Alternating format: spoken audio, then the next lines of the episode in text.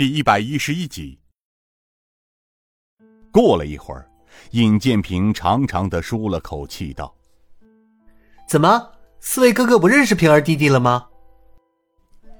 天王四星一直呆立的站着，当听到少令主问话时，才回过神来。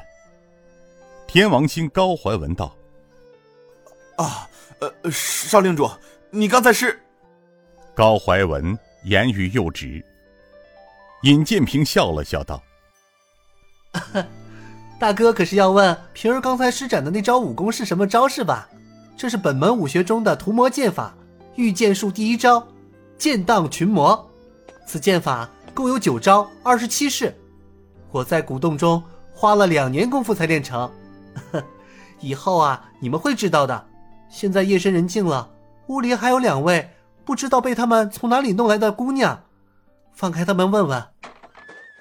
尹建平带着四星走进屋内，两个麻袋就放在墙边。天孤星和天煞星两人走过去，打开麻袋，露出头来。是两个长得一模一样的二八佳人，俩人还在昏睡中。天孤星道：“少令主，他们好像中了迷香。”天王星骂了一句道：“江湖黑道用的这些下三滥的东西，层出不穷。能救醒吗？”“哦，能救醒。呃，不过……什么？”天王星笑了笑道。少令主有所不知，看行头，这两位姑娘似是一对双胞姐妹俩，是在睡梦中被那两个杂碎放迷香绑架来的。女孩子讲究的是名节，何况还是两个大户人家的女儿啊！尹建平皱起了眉头，道：“那怎么办？”天王星道：“呃，通常我我们也很少遇到这些问题。看来不把他们弄醒。”我们也不能把他们两个送回去啊！哎，是啊。三弟，弄点酒来。天启星高怀武很快就把酒递给了天王星。两口酒洒在脸上，没多会儿，两个女孩醒了过来。当他们睁开双眼时，看到面前站着几个男人，吓得浑身颤抖。一个喊道：“姐姐。”我们这是在哪里呀？天王星笑着说：“哈，呃，两位姑娘不要害怕，你们被绑匪绑到这里，是我们救了你们俩。你们是什么人？”那个叫声稍大点的姑娘问道。尹建平笑道：“两位姑娘，我们不是坏人，我姓尹，我们就住在克莱居客栈。子时的时候，我在客房窗边。”看见两个蒙面黑衣人背着你俩从客栈对面的屋子上面经过，所以我就来看看。俩姐妹看到尹建平英俊帅气，而且一看就是大户人家的公子，这样的人不可能是坏人，于是便相信了尹建平的话，胆子也渐渐大了起来。那两人呢？啊，已经被我杀了。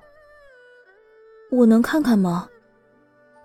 天王星笑着道：“姑娘最好不要看，因为他们死的很难看。不，他再死的难看，我也要看看。”两个姑娘走出了屋子，当他们在月光下看着横七竖八七具尸体时，吓得一声尖叫，两人抱成了一团。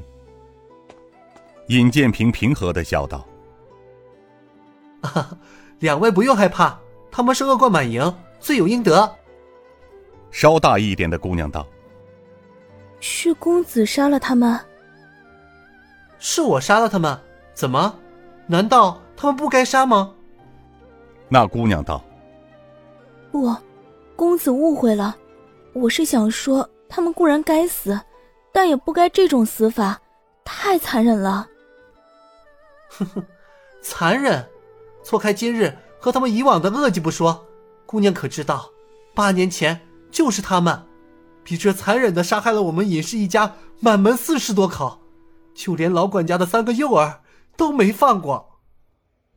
尹建平说到这里，看着七具尸体，又道：“我恨不得将他们七郎挫骨扬灰。”呀，原来公子与他们有血海深仇呀！对不起，是我错了，不该。哎，姐姐，其中有两个好像昨日见过的。另一个姑娘惊异的问：“稍大一点的姑娘虽然有些胆怯，但他还是忍不住向前走了几步，向他妹妹说的尸体看去。他恨声道：‘对，小妹。’”就是他俩，昨日午间在光天化日之下调戏咱们俩，不知是群什么人。天王星笑着道：“他们是大漠七郎，昔日无恶不作，几年前投靠了朝廷沙场，做了杀手。两位姑娘被他们撞见，也该是命中一劫呀。幸好今晚遇见了我们公子，否则……”两个姑娘向尹建平转身跪了下去。谢谢公子救命之恩，小女子此生不忘。